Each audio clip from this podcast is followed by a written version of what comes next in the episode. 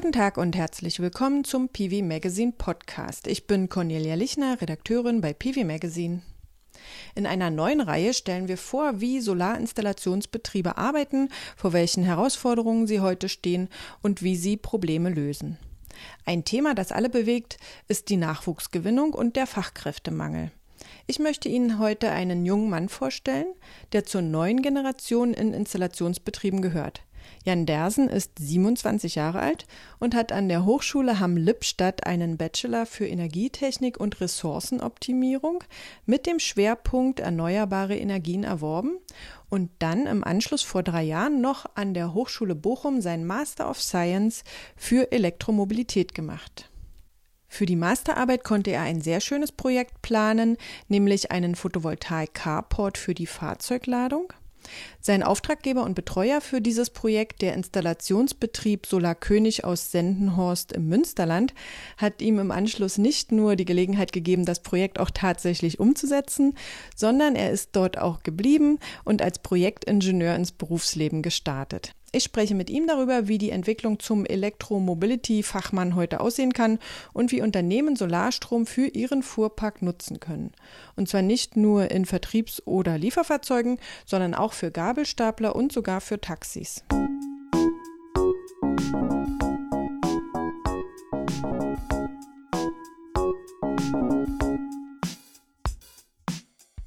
Der PV Magazine Podcast heute mit Jan Dersen, Projektingenieur beim Installationsbetrieb Solar König im Münsterland und Master of Science für Elektromobilität. Herzlich willkommen, Herr Dersen.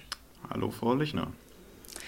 Vielleicht nochmal zum Verständnis für alle. Der Master of Science heute ist vergleichbar mit dem Diplom-Ingenieur von früher, richtig? Ja, korrekt. Also das ganze Bildungssystem wurde vor 20 Jahren aufgespleist. Also der Diplom-Ingenieur als solches, den gibt es in der eigentlichen Richtung nicht mehr.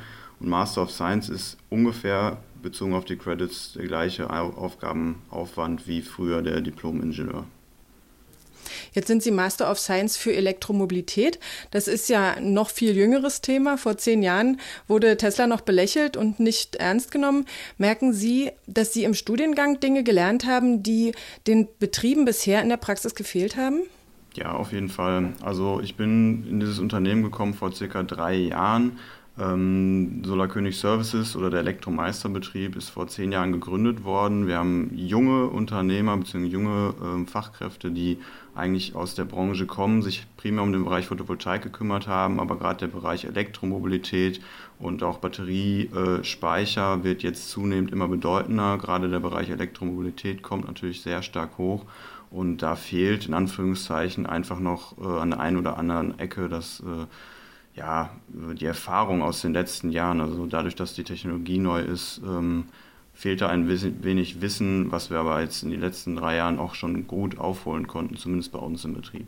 Jetzt ist ja gerade, wenn man mit dem Studium fertig ist, oft so, dass man in der Praxis dann Dinge sieht, die neuer sind.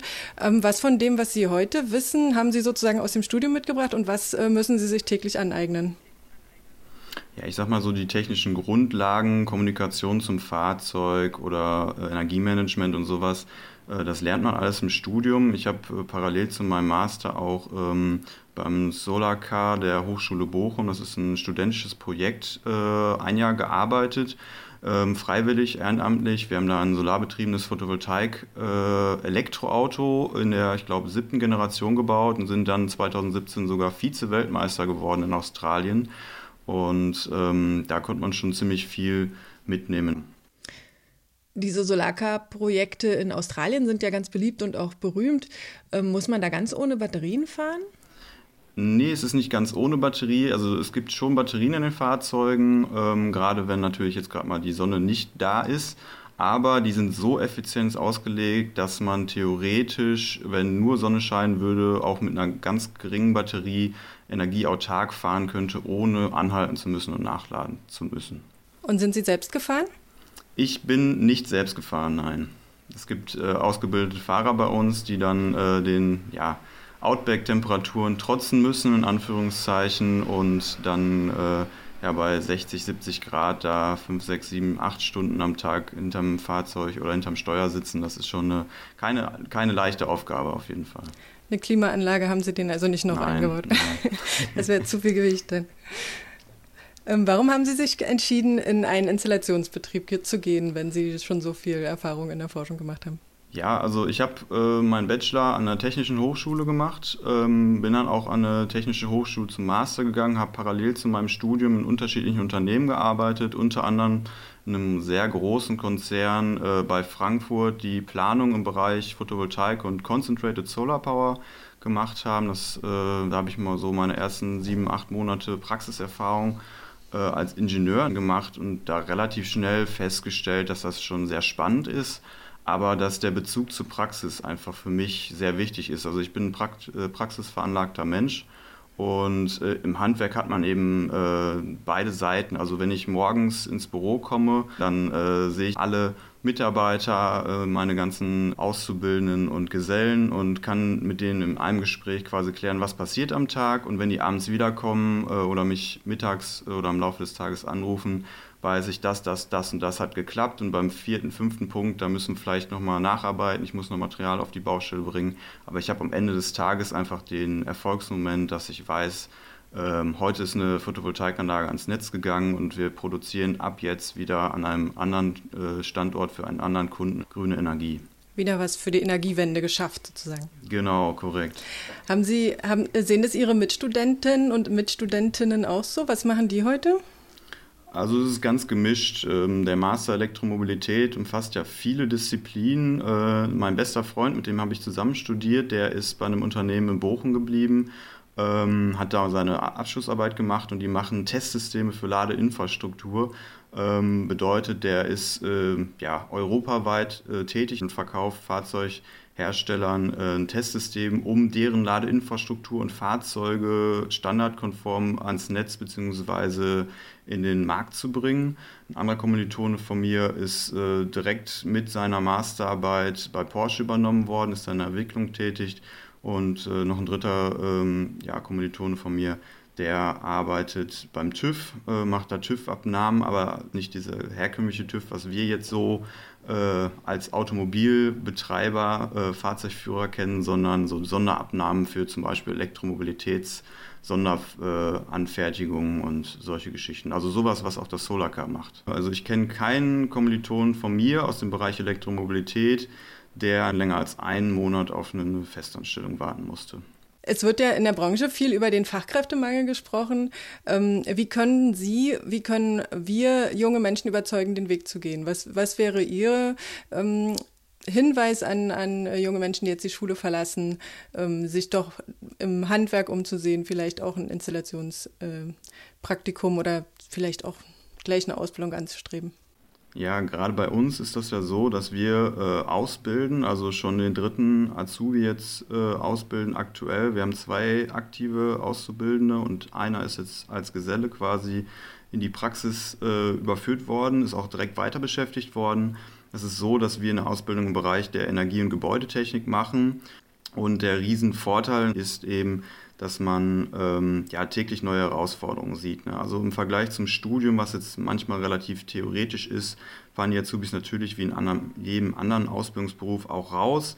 Ähm, es ist sehr, sehr abwechslungsreich. Also man hat viele Möglichkeiten, sich neuen Herausforderungen zu stellen äh, und wir bilden auch aus und weiter. Das heißt, wenn die Azubis bei uns sind und äh, sich generell schon für einen positiven erneuerbaren Energienjob entschieden haben, dann steht ihnen im Nachgang natürlich auch die Möglichkeit offen, ähm, einen Techniker oder Meister zu machen. Äh, grundlegend ist dieser Bereich des Fachkräftemangels vielleicht so ein bisschen dadurch begründet, dass viele ältere Generationen sagen, ja, geh lieber studieren, lern was Anständiges in Anführungszeichen, aber ich sehe das eigentlich ganz anders der Bereich der Ausbildung ist ein sehr, sehr, sehr wichtiger und sehr unterschätzter Bereich. Und ich kann jetzt keine Gehälter direkt vergleichen, aber ähm, ganz oft ist es so, dass ein Azubi oder ein Geselle in unserem Bereich eher einen Job wiederfindet, als zum Beispiel ein Master of Science irgendwie im Maschinenbau, gerade jetzt, wo wir dieses, äh, diese Covid-Thematik haben, also kenne ich aus einem engeren Berufs- und Familienumfeld auch. Ähm, wenn man da eine ganz normale Ausbildung hat, aber äh, grundsolide ist, dann hat man da auf jeden Fall kein Problem, einen guten Job zu finden und auch den Job zu behalten. Also da ist viel Potenzial drin und man kann so die Energiewende mitgestalten und äh, auch in Zukunft braucht man sich keine Gedanken machen, da irgendwie Probleme beim Job äh, oder beim Jobfinden zu haben. Ja, und wenn man sich überlegt, dass ja gerade vielleicht der Einstieg noch ein bisschen schmal ist, vielleicht gibt es noch nicht so viele Ausbildungsberufe oder vielleicht so viele Studiengänge, aber perspektivisch ist ja unglaublich viel Zukunft in der Richtung äh, zu sehen. Ne? Ja, auf jeden Fall. Also der Jobmotor, der da noch hinten dran hängt, egal in welcher Richtung, der ist enorm. Also gerade was den Bereich erneuerbare Energien angeht und auch den Bereich Elektromobilität, da werden viele, viele Jobs kommen, die jetzt heute noch nicht da sind, aber die die nächsten 50, 60, 70, vielleicht 100 Jahre Bestand haben und ähm, natürlich ein großes Potenzial bringen, eben die Generation von heute die Energiewende auch vorantreiben zu lassen. Lassen Sie uns mal auf Ihre Masterarbeit kommen. Ähm, bei diesem Carport handelt es sich ja um eine große Überdachung, also mit 59 Kilowatt Peak ähm, auf dem Dach. Und zusätzlich haben Sie äh, vom Bürogebäude oder bekommen Sie vom Ge Bürogebäude und der Fassade noch 37 Kilowatt Peak. In Summe sind es also 95. Und das ist ja schon eine ganze Menge, die man da einem Studenten praktisch überlassen hat. Wie haben Sie sich dafür, da gefühlt, als Sie vor diesem Projekt standen? Ja, also grundlegend erstmal, um nochmal auszuholen, ich habe mich initiativ hier beworben. Das heißt, die Stelle war nicht ausgeschrieben. Ich bin von meiner Ausbildung her zur Hälfte her Energietechnik, sprich Elektrotechnik und Maschinenbau. Und von der anderen Hälfte her bin ich ja Elektromobilitätsfachkraft.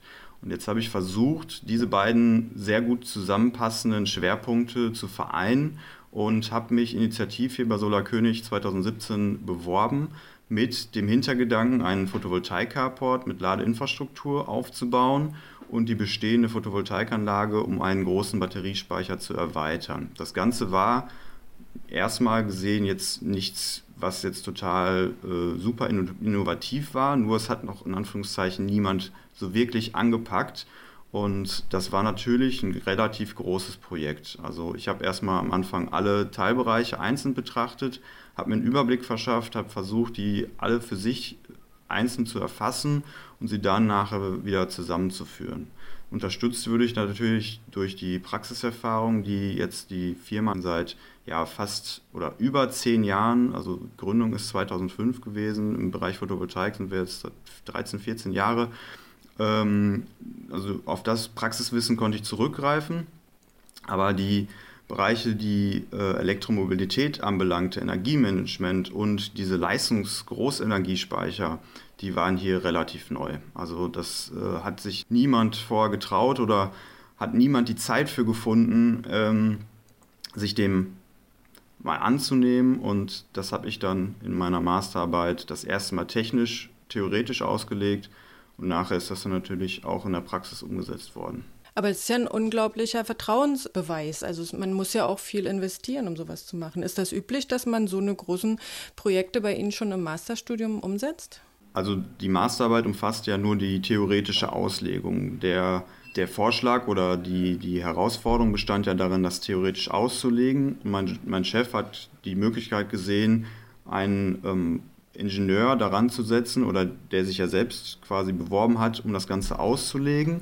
Und in der Masterarbeit kam dann raus, dass diese, diese, dieses Projekt nachher sich wirtschaftlich darstellen lässt. Ein Ziel von uns ist dann jetzt in Zukunft dieses Gesamtprojekt als skalierbare Größe in den Markt zu bringen. Allerdings sind wir letztes Jahr so überrannt worden, dass wir das zeitlich einfach noch nicht geschafft haben. Sagen Sie uns doch noch was zu den technischen Details. Wie viele Autos können da laden? Wie viel, ähm, womit laden die? Mit welcher ähm, Power? Also der Carport hatten Sie ja schon gesagt, hat 60 Kilowatt Peak, Bestand hat 37, ähm, nur gerundet jetzt, insgesamt sind es 95 kW Anschlussleistung Photovoltaik. Dazu kommt ein äh, 67 Kilowattstunden Leistungsenergiespeicher. Leistungsenergiespeicher deswegen, weil der mit B- und Entladeleistung von 60 kW äh, laden und entladen kann. Das Ganze ist theoretisch erweiterbar. Und wir haben Stand jetzt zwei öffentliche Ladepunkte vor der Haustür. Bedeutet 44 kW, also 2x22 kW Anschlussladeleistung Typ 2. Und aktuell vier Ladepunkte mit 11 kW am Carport. Das Ganze ist aber dafür ausgelegt, dass man das in Zukunft noch erweitern kann. Sprich, Leerrohre sind gelegt, die Verteilung ist dafür ausgelegt. Wir könnten theoretisch auf acht oder zehn Ladepunkte gehen. Einfach nochmal, um das sich nochmal als Gesamtbild darzustellen, es ist so, dass das Ganze über ein Energiemanagement überwacht wird. Das heißt, wir haben hier eine Photovoltaiküberschusssteuerung integriert, bedeutet, dass die Ladepunkte am Carport einzeln steuerbar sind und so auch eingestellt werden können, dass zum Beispiel im Sommer, wenn die Vertriebler oder Techniker mit dem Fahrzeug wiederkommen oder mittags hier anstöpseln, es ist zum Beispiel gerade kein Überschuss da, dass der Ladevorgang erst dann gestartet wird, wenn wirklich Leistung da ist. Und sobald dann eine Wolke drüber zieht, dann wird er wieder reduziert, also die Ladeleistung wird reduziert oder gestoppt. Gestoppt eher selten, aber ne, könnte auch so passieren. Und wenn dann wieder Sonne da ist, wird dann wieder weitergeladen. Und die ähm, öffentlichen Ladepunkte, die werden dann prioritär geladen? Die öffentlichen Ladepunkte sind gefördert und müssen durch die Förderung und natürlich auch durch das allgemeine ja, Verfügbarkeits, äh, den Verfügbarkeitsanspruch 24-7 volle Ladeleistung bringen. Ich meine, niemand möchte nachts hier zu, zur Wallbox oder zu, zur Ladesäule kommen ähm, und dann in Anführungszeichen so lange warten, bis das Fahrzeug erst ähm, durch Photovoltaik direkt versorgt werden kann. Die werden natürlich vorrangig durch den Batteriespeicher geladen. Das heißt, da sind ja immerhin 67 Kilowattstunden ähm, Energie gespeichert im Sommer. Und ähm, in der Regel ist es natürlich so, dass äh, wenn jetzt der Speicher leer wäre, was er im Sommer sehr, sehr, sehr selten ist, also das haben wir de facto fast nie erlebt, dann würde einfach grüner Strom aus ja, aus öko, äh, ökologischen Quellen durch das Netz zuge zugezogen werden und somit wird das Fahrzeug auf jeden Fall immer bei uns 100% grün beladen. Gab es oder gibt es bei der Umsetzung äh, Schwierigkeiten, äh, die Sie vorher nicht vorhergesehen haben oder auch vielleicht welche, die Sie vorhergesehen haben, mit denen Sie gerechnet haben?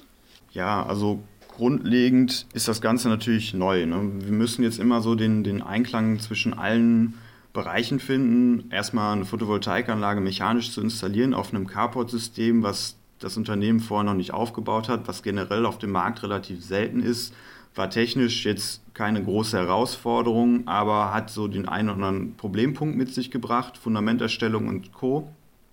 Ähm, dann ist es natürlich so, dass die Ladepunkte und das Energiemanagement zusammen mit dem Batteriespeicher und der alten Anlage, ähm, die auch eine andere Einspeisevergütung hat, zusammenarbeiten muss und das Ganze war schon herausfordernd. Das haben wir dann natürlich trotzdem gelöst. Also die Anlage ist jetzt ziemlich genau, ich glaube, am 15.01. im Betrieb, hat jetzt ein Jahr ja, Praxiserfahrung hinter sich gebracht und in diesem Jahr haben wir noch den einen oder anderen Schwachpunkt ausgemerzt, kommunikationstechnisch oder ähm, wie auch immer, steuerungstechnisch. Das haben wir noch äh, optimiert. Und dieses Jahr 2021 streben wir dann an, dass wir das Ganze noch ein bisschen weiter ausreizen. Der Fuhrpark wird jetzt immer zunehmend elektrischer. Das heißt, wir haben mittlerweile, ich glaube, sieben Fahrzeuge, die elektrisch sind oder sogar teilelektrisch. Das heißt, was, also teilelektrisch bedeutet Plug-in-Hybride, die aber vorrangig elektrisch gefahren werden im Umkreis. Und ähm, da können wir es natürlich schon schaffen, ähm, diese, diese Herausforderung, die wir an dem Carport-System als solches hatten, irgendwie äh, daraus zu lernen und das Gesamtprojekt möglichst für den Endkunden, für den das dann irgendwann gedacht sein soll, in Zukunft äh, ja, möglichst wirtschaftlich und ähm, ja, ökologisch äh, darstellen zu können. Da kommen ja jetzt eine ganze Menge ähm, verschiedene Produkte zusammen, ne? die Wallboxen und die, und die Solaranlage und der Speicher. Haben Sie jetzt ein Konzept, wo Sie sagen, okay, wir kriegen das alles zusammen, wir kriegen das alles gemeinsam gesteuert? Ja, auf jeden Fall. Also wir haben ein Energiemanagementsystem, was quasi alles überwacht. Das kann die, die, die Wallboxen steuern, das kann den Batteriespeicher steuern, das kann auch die Photovoltaikanlage steuern, weil der Batteriespeicher ist landesgefördert. Das heißt, es war verpflichtend, dass ähm, die neue Photovoltaikanlage, sprich die, der Carport, nie mehr als 50 Prozent seiner Energie ins Netz speisen darf. Und das wird alles überwacht. Bedeutet, wenn der Speicher im Sommer voll ist und die Autos auch schon getankt sind gegen Nachmittag und der Speicher, äh, die, die Photovoltaikanlage würde in Anführungszeichen 80 Prozent Energie noch Überschuss fahren, dann würde die, das Energiemanagement diese, diesen Überschuss leicht drosseln und versuchen, dass möglichst ähm, ja, ein wirtschaftlicher Gesamt, ein wirtschaftlicher, eine wirtschaftliche Gesamtlösung gefunden wird, um das ja, letzte Quäntchen quasi rauszudrücken. Aus, auf der anderen Seite ist es natürlich so, dass wir die Gastherme und auch den, die, die, die Warmwasseraufbereitung hier im Hause dieses Jahr noch ändern werden gegen eine Warmwasser-Wärmepumpe und auch diese lässt sich dann über das gleiche Energiemanagement steuern. Bedeutet gleichzeitig wieder, dass möglichst viel Energie selbst hier verbraucht wird, wir möglichst wenig ins Netz einspeisen und so natürlich die Autarkie steigt. Dann springen wir gleich mal zum Eigenverbrauch. Ähm, Sie haben Sie haben es gerade schon gesagt, der Eigenverbrauch soll noch gesteigert werden durch ähm, Wärmeerzeuger. Ähm, wie ist denn die solare Deckung im gesamten Rest des Unternehmens? In der E-Mail, die Sie mir geschickt haben, stand, äh, diese Mail wurde mit 100 Prozent Solarstrom erstellt und versendet und dank eines intelligenten Speichers auch nachts. Aber Sie sind ja nicht völlig autark, oder? Nein, das ist korrekt. Also Autarkie beziffert ja in Anführungszeichen den Eigen, die Eigenerzeugung, also das, was man von seinem selbstverbrauchten Strom äh, selbst erzeugen kann. Die liegt aktuell in diesem Jahr bei ca. 75 Prozent. Ähm, die restlichen 25 Prozent kommen natürlich aus dem Netz. Also das ist die wirklich die, die Autarkie. Grundlegend muss man da aber unterscheiden. Das heißt, äh, der Strom, den wir bilanziell erzeugen, der ist um ein Dreifaches höher als das, was wir aktuell verbrauchen. Das heißt, wir erzeugen quasi dreimal so viel Strom, äh, als wir selbst verbrauchen können, nur eben nicht genau zur richtigen Zeit. Ähm, man könnte mit wirtschaftlichen Aufwänden den Speicher überdimensionieren, sodass man dann höhere Autarkiegrade nahe 90 oder 95 Prozent sicherlich erreichen könnte, aber das ist einfach wirtschaftlich nicht, nicht, nicht rechenbar.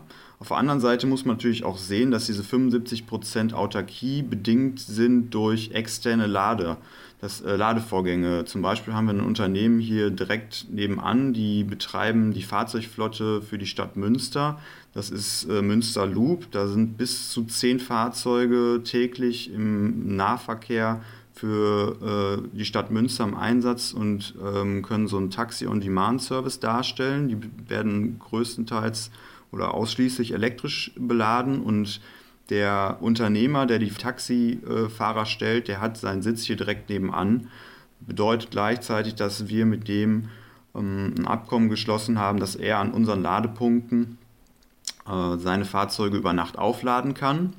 Und nachts ist es natürlich so, da scheint die Sonne nicht. Sprich, wenn der Speicher dann irgendwann leer ist, wird wieder Netz, äh, Netzenergie bezogen und trotz dessen, trotz dessen, dass wir Netzenergie bezogen haben und dadurch unseren Eigenverbrauch in Anführungszeichen erhöht, äh, äh, verringert haben, ähm, haben wir trotzdem noch eine Autarkie von 75 Prozent hinbekommen. Also ich bin sehr zuversichtlich, dass wir dieses Jahr über 80 Prozent Autarkie schaffen können und ähm, somit natürlich möglichst grün dastehen. Ja, ist äh, ganz erstaunlich, wenn Sie auch noch diese Taxis mitversorgen. Ja, die äh, ist Ihre Ladestation nicht so zentral, dass die auch am Tage mal nachladen können? Die Ladestation an sich ist hier in Senhorst-Albersloh. Das ist circa ja, 10, 12 Kilometer vom südlichen Stadtrand von Münster entfernt. Die Taxen fahren nur in Südmünster. Allerdings sind die so gut ausgebucht, dass die tagsüber nur im Bereich von Münster äh, unterwegs sind. Und ähm, wir sind seit 2017 oder haben seit 2017 zwei öffentliche Ladepunkte vor unserer Haustür installiert.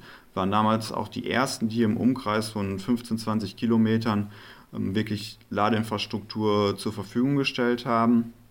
Grundlegend ist es aber trotzdem so, dass wir in einem Industriegebiet liegen und dadurch nicht mitten in der Stadt äh, was bedeutet, dass unsere Ladeinfrastruktur erst dieses Jahr so richtig wirklich äh, benutzt wurde. Vorher leider wenig, aber das wird jetzt immer mehr. Also immer mehr Fahrzeuge äh, laden hier tagsüber, wenn man irgendwie in der Nähe einen Termin hat oder sonst irgendwie unterwegs ist. Und auch nachts ist es durchaus so, dass Ladevorgänge verzeichnet werden. Und die werden dann selbstverständlich komplett automatisch äh, mit dem Fahrzeugführer oder mit dem, mit dem Inhaber der, der Karte verrechnet. Aber bei dem Taxiservice hört es sich ja jetzt so an, als ob die bei Ihnen praktisch auf dem Hof fahren und äh, Ihre Ladestation mitverwenden. Sowohl als auch. Also die verwenden unsere Ladestation, die haben halt zehn Taxen. Also das sind zwei, zwei mal fünf Fahrzeugflotten, die in zwei ähm, Schichten fahren. Und der eine Schwung kommt dann abends so gegen 18, 19 Uhr und der andere Schwung dann nochmal so gegen 2, 3 Uhr morgens. Und ähm, somit sind dann immer vier bis fünf Ladepunkte gleichzeitig belegt, ja. Jetzt haben Sie ja als ähm, Projektleiter bei Solar König äh, angefangen. Ähm, können Sie uns das Unternehmen selber noch mal kurz vorstellen? Wie groß sind Sie?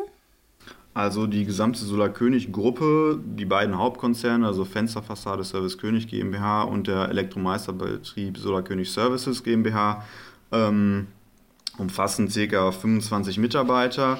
Die, das Kerngeschäft wurde 2005 gegründet und wir bauen seit 2008, glaube ich, Photovoltaikanlagen. Genau. Ähm, grundlegend ist es so, dass wir zwei bis drei Kernbereiche haben. Also wir haben einmal den äh, privaten Sektor, sprich Privat-Photovoltaikanlagen, ähm, 5 bis 30 Kilowatt Peak und Kleingewerbe. Dann haben wir noch den zweiten Bereich der öffentlichen Ausschreibung nach VOB. Ähm, da sind wir bundesweit unterwegs und bauen auch Anlagengrößen bis zu 500 Kilowatt Peak oder unsere aktuell größte Anlage hat 530 Kilowatt Peak. Und der dritte, aber eher unbedeutendere Bereich äh, für das Hauptgeschäft sind Fensterfassade, Sonderbauten. Da renovieren wir, ähm, beziehungsweise ich jetzt nicht, aber die Abteilung ähm, Sonderanfertigungen, zum Beispiel für das Polizeipräsidium in Düsseldorf. Das ist dann alles denkmalgerecht und äh, das ist eigentlich der Bereich, worauf es mal gegründet wurde, aber wo jetzt nicht mehr das, das Kerngeschäft liegt. Und welches Marktsegment bzw. welche aktuellen Geschehnisse ähm, beschäftigen Sie gerade am meisten? Ja, ich sag mal so, also ähm, ich möchte dieses C-Wort ja gar nicht in den Mund nehmen, aber das hat halt letztes Jahr ähm, durch diesen Corona, äh, durch diese Corona-Pandemie eben ähm, dazu geführt, dass äh, der Zuwachs gerade im Kleinbereich enorm gestiegen ist. Und enorm gestiegen bedeutet verdoppelt. Das heißt, äh, letztes Jahr haben wir unsere Aufträge äh, in Bereichen zwischen 5 und 30 Kilowatt Peak verdoppelt. Ähm, das ist natürlich ein Bereich, der uns gerade sehr fordert. Ähm, Batteriespeicher, Elektromobilität kommt jetzt, beziehungsweise ist seit zwei, drei Jahren ähm, keine Anlage wird quasi de facto mehr ohne verkauft. Also ohne Batteriespeicher verkaufen wir fast gar keine Kleinanlage mehr. Und äh, Elektromobilität ist, ich würde jetzt grob schätzen, jede zweite bis dritte äh, Photovoltaikanlage wird auch mit einer Wallbox oder Ladesäule verkauft. Also ähm, das ist schon extrem. Wir haben natürlich dadurch bedingt äh, auch damit zu kämpfen, dass wir Lieferengpässe haben, sprich Wallboxen und Speicher sind nicht so lieferbar, wie sie vor einem Jahr noch waren. Und wir haben natürlich äh, Fachkräftemangel, was Sie ja gerade schon ansprachen. Also de facto hat kein Elektroinstallateur hier im Umkreis äh, zu viele Elektriker, sondern tendenziell immer zu wenig. Also der Privatmarkt brummt und wie läuft es mit den öffentlichen Aufträgen? Ja, auch nicht schlecht. Also ähm, de facto machen wir grob die Hälfte unseres Geschäfts auch noch mit öffentlichen Anlagen, irgendwo zwischen 30 und 500 Kilowatt Peak, äh, nur auf Dach. Da ist schon ein sehr großer Aufgabenbereich, also den leite ich, oder was heißt ich leite den, aber ich mache Projektplanung und äh, auch Projektleitung in den VOB-Anlagen. Ähm, Nicht in allen, aber äh, mittlerweile in relativ vielen. Und das ist natürlich äh, tagtäglich eine große Herausforderung, dass das alles so weiterlaufen kann, wie es vorher auch mal lief. Ne? VOB heißt ja, dass Sie an öffentlichen Ausschreibungen teilnehmen. Gibt es da Unterschiede in der Planung und Umsetzung von Projekten? Ja, also VOB, äh, Vergabe- und Vertragsordnung für Bauleistung, äh, beschreibt eben das, was Sie gerade schon sagten, dass es öffentlich ausgeschrieben ist. Es ist bundesweit, also wir sind bundesweit da tätig. Ähm, bei den VOB-Projekten ist es ganz häufig so, dass durch ein extern, äh, externes Planungsbüro die Anlage vorgeplant wird. Es ist sehr viel Abstimmungsarbeit da. Das heißt, man muss sich äh, flexibel auch an Änderungen und ähm, ja, Gegebenheiten anpassen. Man muss sehr dynamisch sein. Das ist natürlich bei den Kleinanlagen auch so, aber bei den großen ist das viel bürokratischer. Ähm, die äh, Ladeinfrastruktur in dem Bereich machen wir noch nicht. Das heißt, ähm, also Elektromobilität ist de facto noch nicht da angekommen, wo wir das vielleicht vermutet hätten, beziehungsweise ähm, wir haben uns einfach dem noch rausgenommen, weil uns das einfach äh, ja, personaltechnisch äh, nicht liegt, Wir haben da nicht die Manpower für, aber ähm, grundlegend ist das natürlich so, dass ähm, es in den öffentlichen Bereichen auch äh, viel Abstimmungsarbeit und ähm, Fehlerpotenzial gibt und natürlich auch die ein oder andere Fehlplanung, äh, die man dann mal ein bisschen durchgehen muss und wo man dann mit dem Planer und dem Auftraggeber eine Lösung für finden muss. Aber de facto ist es so, dass wir es noch nie irgendwie, also es ist noch keine Anlage nicht ans Netz gegangen. Also alle Anlagen wurden realisiert. Ähm, die eine oder andere dann eben ein bisschen anders, als das ursprünglich mal ge geplant war. Gerade so Bereiche wie Blitzschutz und ähm, ja, Normierung sind herausfordernd tagtäglich, aber da sind wir natürlich auch ja, am Zahn der Zeit. Äh, wir werden dauernd fortgebildet, wir kennen eigentlich immer alle Neuerungen und äh, oft sind wir den, den Planern teilweise wirklich einen Sprung äh, voraus und äh, kennen die Normen schon, bevor der Planer darüber überhaupt nachgedacht hat. Eins Ihrer Referenzprojekte ist ja auch eine Lösung, die Sie für einen Gewerbebetrieb umgesetzt haben, wo es darum ging, ähm, dass Gabelstapler mit Solarstrom geladen werden sollen. Das hört sich für mich auch spannend an. Was war, war das für ein Projekt? Ja, das ist äh, der Baustoffhandel Bauen Leben in Jülich. Das ist eine knapp 100 kW Peak Photovoltaikanlage in Kopplung mit einem 75 Kilowattstunden Batteriespeicher. Die haben äh, vor Ort fünf ähm, Fahrzeuge, also Großfahrzeuge, davon vier Elektrostapler, ein Elektroradlader und dann noch so kleine Lifte, die alle möglichst mit grünem Strom beladen werden sollen.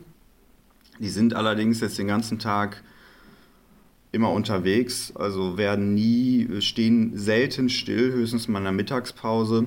Und äh, so ist das so, dass wir da kein aktives Energiemanagement umgesetzt haben. Allerdings haben wir dem Betreiber ähm, und dem Flottenführer da mitgeteilt, dass er seine Fahrzeuge möglichst in der Mittagszeit laden sollte. Und die haben so ähm, über das letzte Dreivierteljahr, seitdem die Photovoltaikanlage und der Speicher am Netz ist, es geschafft, ähm, eine Autarkie von über 50 Prozent zu schaffen. Und das ist schon echt enorm, weil die Grundlast bei denen liegt wesentlich höher als zum Beispiel bei Solar König. Ähm, die haben da teilweise eine Grundlast unter der Woche irgendwie im Betrieb von 20, 30, 40 kW Ladeleistung, äh, also Anschlussleistung. Und das äh, ist natürlich nicht so einfach zu deckeln. Ja, also das ist schon extrem. Ähm, dennoch ist es so, dass die Ladestandards ähm, bei diesen Fahrzeugen proprietär sind. Das heißt, äh, das, was ursprünglich mal angedacht war, dass man die Fahrzeuge intelligent lädt, ließ sich so nicht umsetzen weil ähm, jeder Fahrzeughersteller so sein eigenes Süppchen kocht. Also im äh, Fahrzeugbereich für Pkw hat man ja den Typ 2 und CCS-Standard, die sind standardisiert, da nutzt jeder Hersteller das gleiche. Das heißt, wenn Sie bei uns die Wallbox kaufen, dann können Sie auch noch in zehn Jahren Ihren neuen äh, Elektroflitzer daran laden. Aber bei den ähm, Staplern und äh, Radladern ist das de facto wirklich nicht so. Das macht jeder mit seinem eigenen Standard und seinem eigenen Steckersystem. Also war das nicht so leicht umsetzbar. Trotzdem haben wir eigentlich das Beste daraus gemacht. Und ich würde sagen, 50 Prozent äh, Autarkie bei einem so großen Unternehmen muss man erstmal erreichen. Schön. Ja, ich glaube sowieso, dass äh, gerade so Baumärkte und Möbelmärkte und so, die könnten sich dann noch eine ganze Scheibe abschneiden von bestimmten Vorreiterbetrieben, die das schon so umsetzen. Ja, auf jeden Fall. Also da passt ja unser Carport Konzept jetzt sehr gut rein. Ich meine, das, was wir bei uns hier gemacht haben, der Photovoltaik-Carport, der ist ja skalierbar. Das heißt, ich kann den in jeder x-beliebigen Größe theoretisch auch auf äh, jedem Baumarkt oder Supermarktparkplatz aufbauen. Habe dann halt den Vorteil, dass meine Kunden äh, überdacht ähm, quasi parken können. Sprich, äh, sie sind weder der Sonneneinstrahlung noch im Winter oder bei schlechtem Wetter dem Regen ausgesetzt und können gleichzeitig Photovoltaik Strom in ihre zukünftigen Elektrofahrzeuge tanken. Also das ist noch ein Bereich, der hoffentlich, aber da gehe ich jetzt mal ganz stark von aus, ähm, Fuß fassen wird und das Konzept könnte in naher Zukunft ähm, ja, für Supermärkte oder Baumärkte oder sonstige ähm, Quartierslösungen ähm, sehr interessant werden. Und da haben wir als Solar König Gruppe jetzt schon äh, grundlegende Erfahrungen gemacht ähm, und können in Kürze das ganze System quasi noch ein bisschen ausbauen, skalieren und dem Endkunden anbieten, ja. Zumal der Boden ja ohnehin versiegelt ist. Da ist eine Solaranlage ja nur von Vorteil. Ich möchte zum Schluss kommen und bedanke mich sehr herzlich, dass Sie sich die Zeit genommen haben und uns einen Einblick in Ihre Projekte und auch in Ihre persönliche Entwicklung gegeben haben. Vielen herzlichen Dank dafür. Ja, vielen Dank.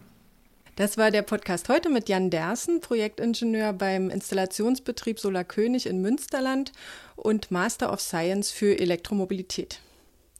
Weitere Informationen zu solaren Ladelösungen erhalten Sie übrigens auch in unserer letzten Printausgabe vom November 2020 und in zwei aktuellen Webinaren aus dem Januar 2021 und dem Dezember 2020.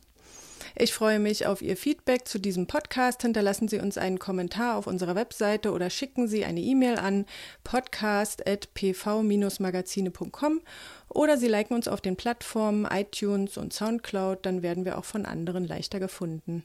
Vielen Dank fürs Zuhören und bis zum nächsten Mal.